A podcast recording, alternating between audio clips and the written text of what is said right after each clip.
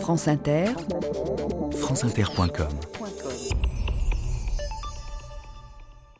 Bonjour, aujourd'hui à l'occasion du 30e anniversaire de la disparition de Gene Seberg, nous vous proposons la rediffusion d'une émission que nous lui avons consacrée le 21 octobre 2004.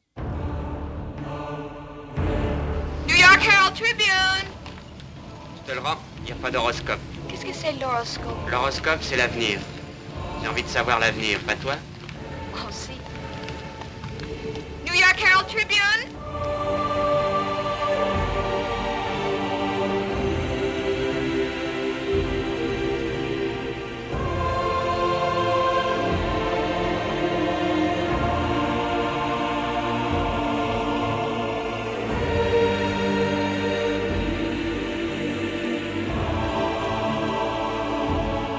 2000 ans d'histoire.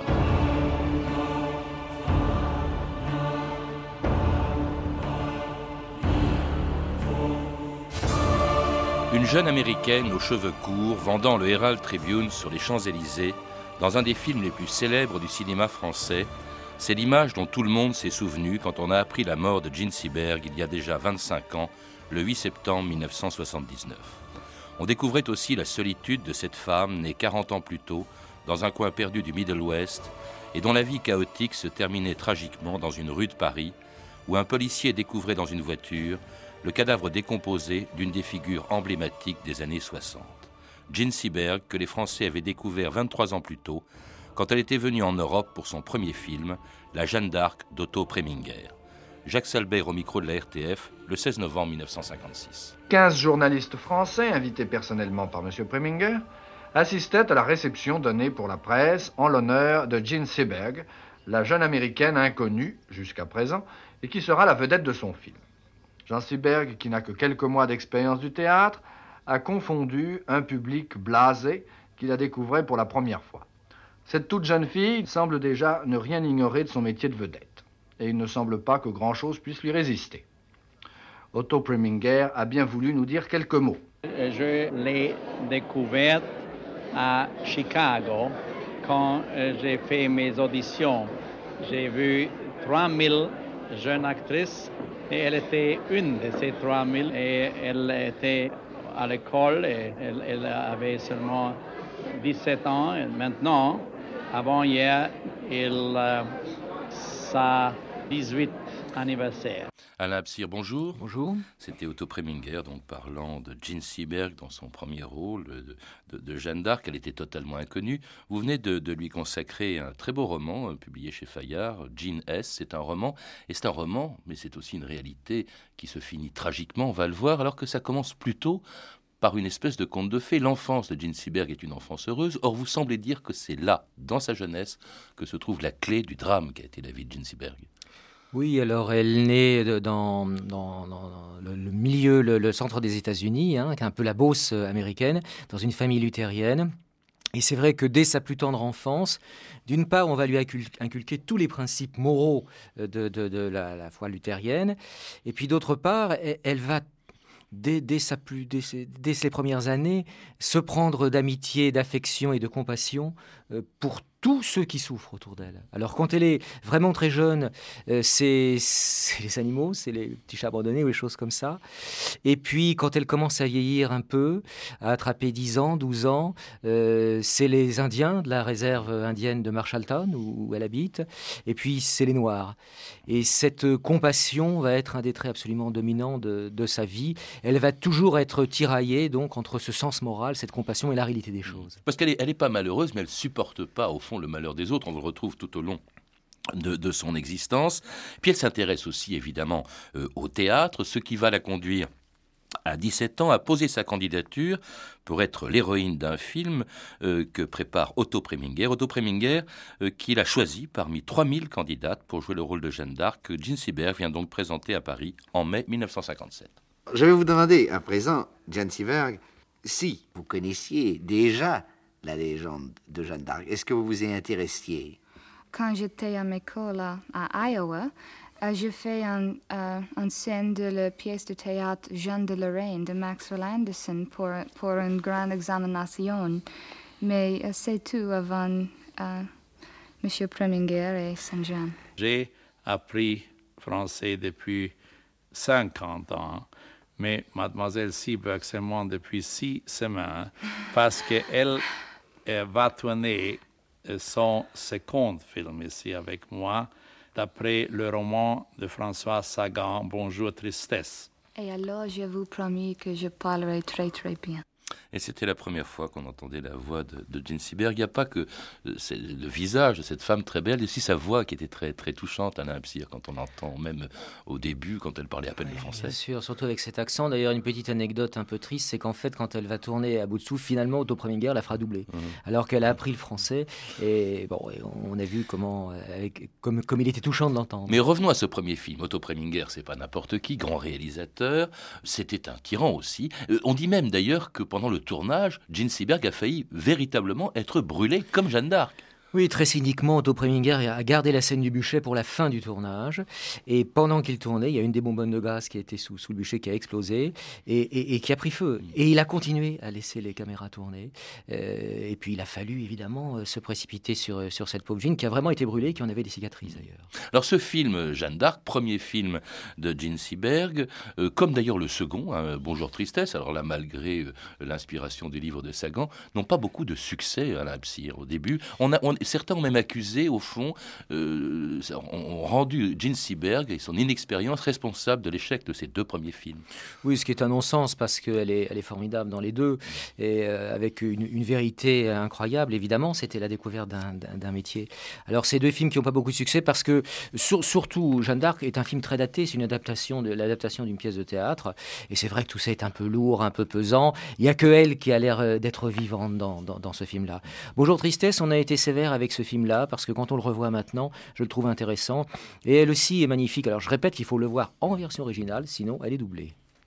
Alors justement, euh, c'est en, en fait en 1959 qu'elle va se rendre célèbre avec euh, son, son rôle le, le plus important sans doute, euh, quand sous l'autorité de Godard, elle devient la Patricia d'à bout de souffle, avec pour partenaire Jean-Paul Belmondo dans le rôle de Michel Poicard. Cruelle, idiote, sans cœur, lamentable, lâche, méprisable. Oui, oui. Dire ce que tu veux. Ça m'est égal. Qu'est-ce que tu fais? J'enlève ton chandail. Pas maintenant, Michel. Tu connais William Faulkner? Non Qui est-ce? Tu as couché avec lui? Mais non, mon coco. Alors je me fous de lui. Enlève ton jersey. C'est un romancier que j'aime bien. Tu as lu Les Pommes sauvages? Je te dis que non. Enlève ton chandail. Écoute, la dernière phrase, c'est très beau. Between grief and nothing, I will take grief. Entre le chagrin et le néant, je choisis le chagrin. Ton sourire, quand on le voit de profil, c'est ce que tu as de mieux. Ça, c'est toi. C'est moi.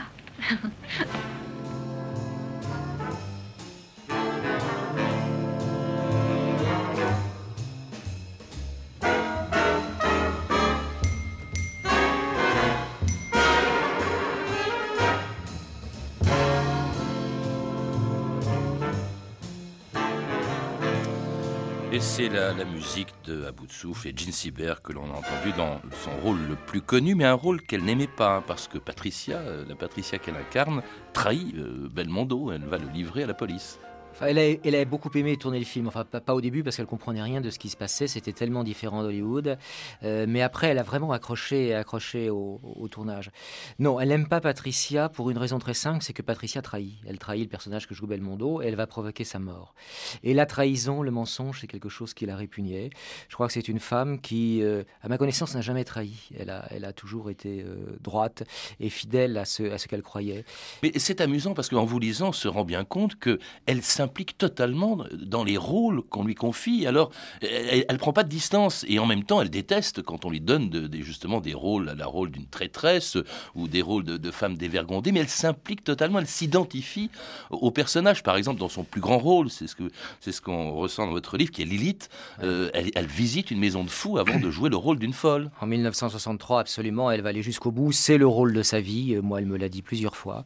Et euh, elle est extraordinaire. Mais c'est vrai- c'est vrai que c'est hallucinant parce qu'on a l'impression qu'elle est, vraiment devenue folle. Mais ça, c'est l'art du comédien, c'est l'art de l'acteur.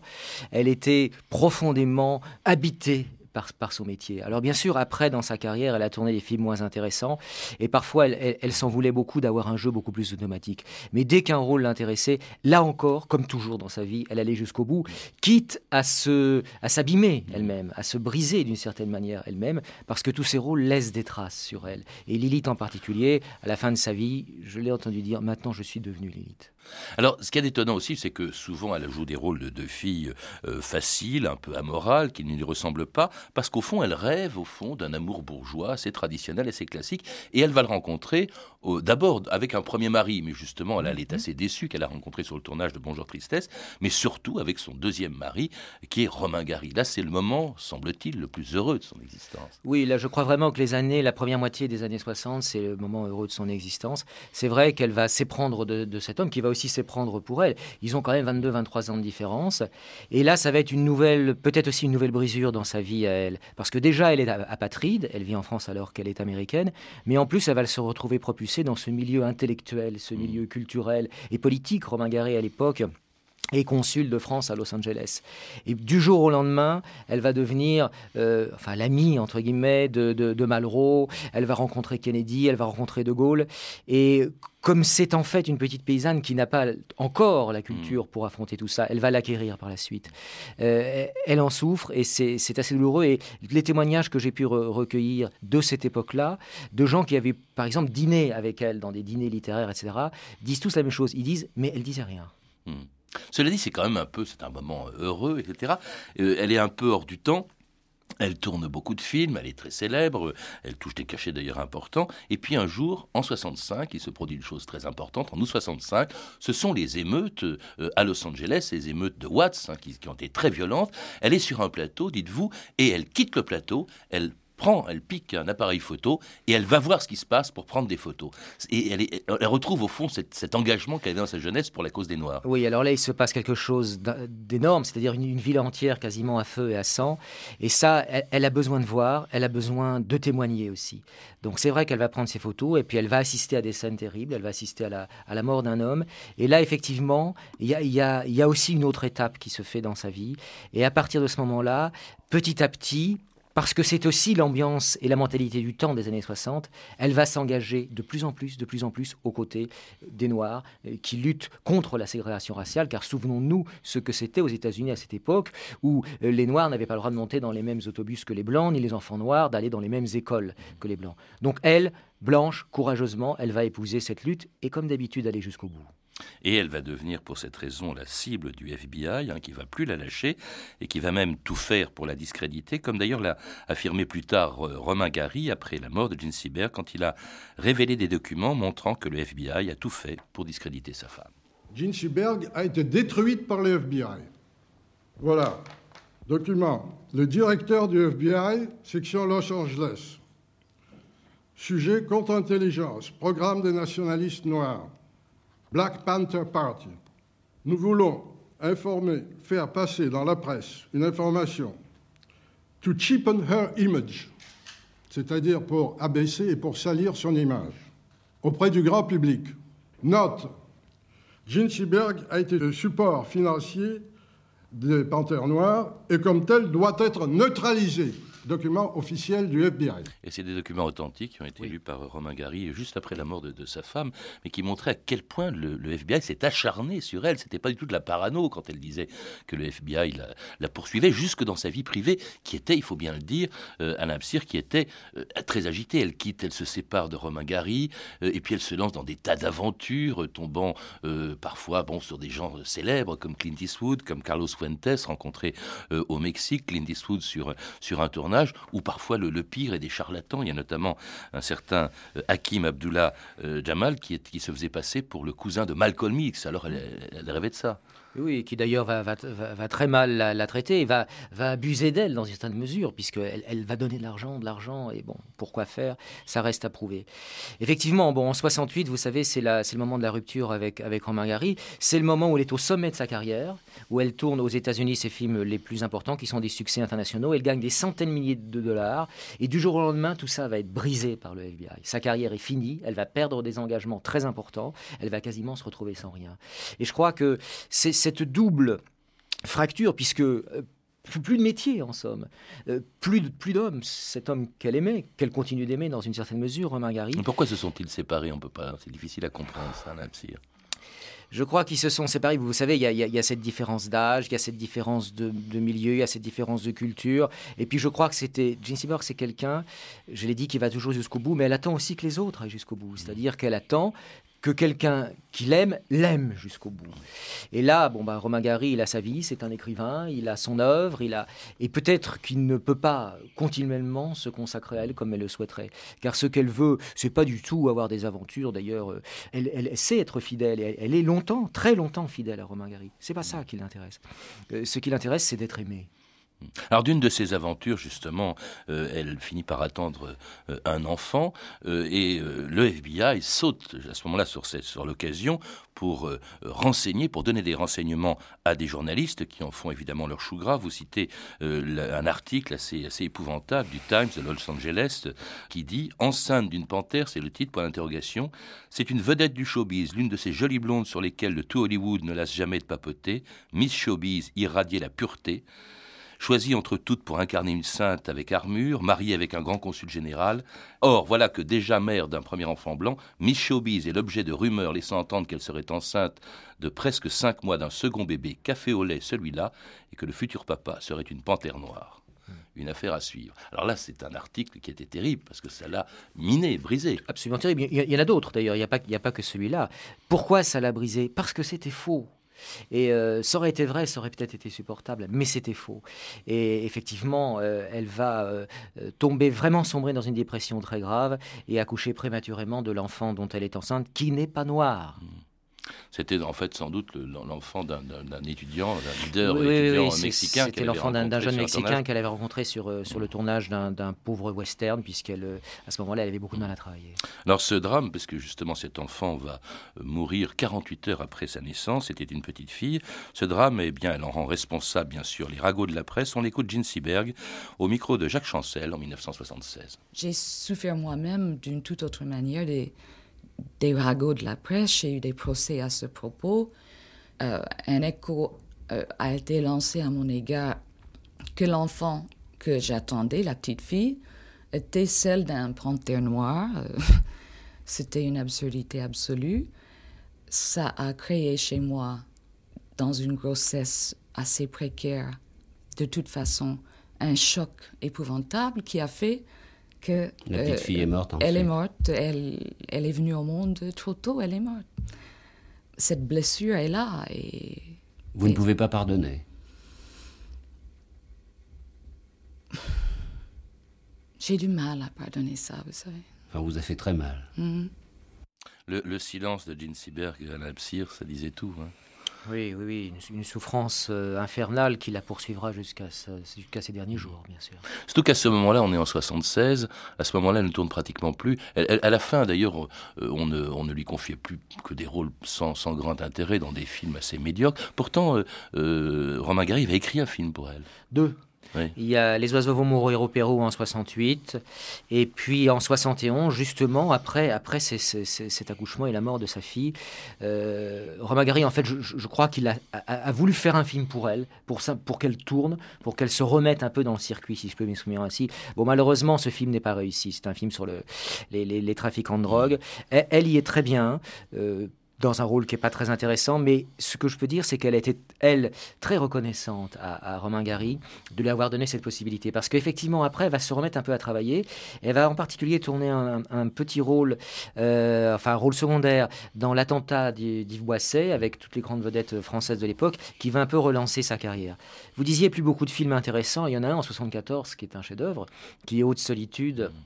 Euh, de, de, Garel, euh, dans lequel elle est absolument magnifique. Et là, on retrouve la grande actrice, je dirais, des, des, grands films des, des, années 60. Elle est à l'écran absolument d'un bout à l'autre. Et elle ressemble, c'est un film en noir et blanc, d'une façon absolument troublante mmh. à, à, Marilyn Monroe. Il y a une scène, moi, qui, qui, me bouleverse dans le film parce que je sais comment elle s'est passée, qui est une scène de, de, de suicide ou de tentative de suicide et euh, on la voit avaler des cachets et boire à côté. Or, pendant le tournage, elle a vraiment avalé ses cachets. Oui, parce que cette période, je crois que c'est le moment d'ailleurs où vous l'avez rencontrée à partir de 72. 72, c'est une période, c'est pathétique. Quand on vous lit, c'est même un, véritable cauchemar, sa vie. En tout cas, la plupart du temps, les dernières années de sa, de sa vie à l'Espire, parce que d'abord, elle est très inquiète parce qu'elle se met à grossir. Euh, souvent, elle boit, elle boit trop. Euh, elle, elle, tombe amoureuse, ou je sais pas si c'est lui qui tombe amoureux d'un d'un jeune Algérien qui se fait passer euh, pour un parent du ministre algérien des Affaires étrangères, l'actuel président Bouteflika, parce qu'elle euh, elle avait dit Bouteflika c'était devenu son idole. Elle essaye d'ailleurs de rencontrer Bouteflika et puis elle se fait conduire à, Alger. C'est tragique ces dernières années de Jean Seberg. Si vous voulez, c'est très chaotique. Il y a des hauts, il y a des bas. Bon, comme comme c'est une femme qui a qui a de la volonté, c'est très étonnant parce qu'il y a des, vraiment des moments en fond du gouffre et puis elle se ressaisit, elle revient. Euh, par exemple, à la fin de sa vie, elle avait tout à fait retrouvé, sa ligne et sa silhouette euh, de, ses 20 ans.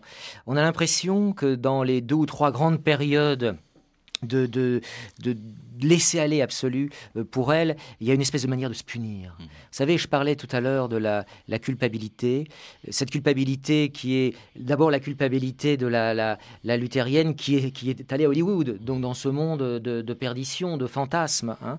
Et puis il y a la culpabilité de cette femme qui a toute cette générosité, qui a ce, ce, cet engagement politique audacieux pour son époque, qui a aussi cette liberté de femme libre à une époque où c'est pas encore à la mode, hein, qui ose tout ça et qui a l'impression de ne pas y réussir, de ne pas aller jusqu'au bout, parce que c'est dur, parce que c'est difficile, parce que sans doute elle est sensible et parce que, évidemment, la cuirasse, en tout cas telle que j'ai connue, cette cuirasse, a des failles.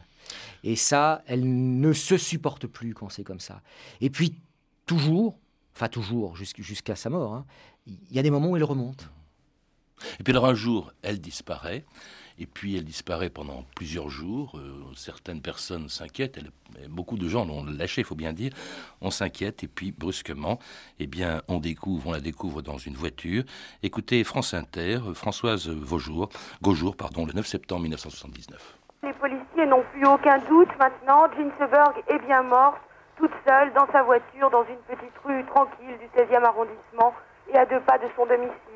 L'interprète de Bonjour Tristesse a été retrouvée sur le siège arrière d'une ER5, la sienne, enroulée dans une couverture. Le décès de l'actrice pourrait remonter au 30 août, le jour de sa disparition. Tout le monde s'accorde à dire maintenant que l'héroïne d'À bout la star des années 60, était à la dérive. Ginsberg était dépressive ces temps-ci. Elle avait déjà tenté de se suicider une fois. Sans doute était-elle en train de vivre son boulevard du crépuscule. Vous savez, ce film qui raconte justement le déclin d'une star. C'était l'annonce de la mort de Gene Seberg, donc en septembre 79. Euh, alors, c'est d'abord la façon dont on a découvert ce, corps, c'était épouvantable, à la Vous savez, moi, quand j'ai appris à la radio qu'elle avait disparu, malheureusement, je me suis pas fait beaucoup d'illusions.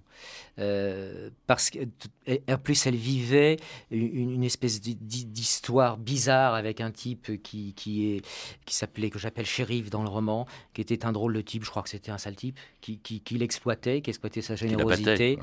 Euh, oui, vraisemblablement. Et euh, elle voulait s'en aller. Moi, je l'ai rencontrée que trois semaines à peu près avant, sa mort.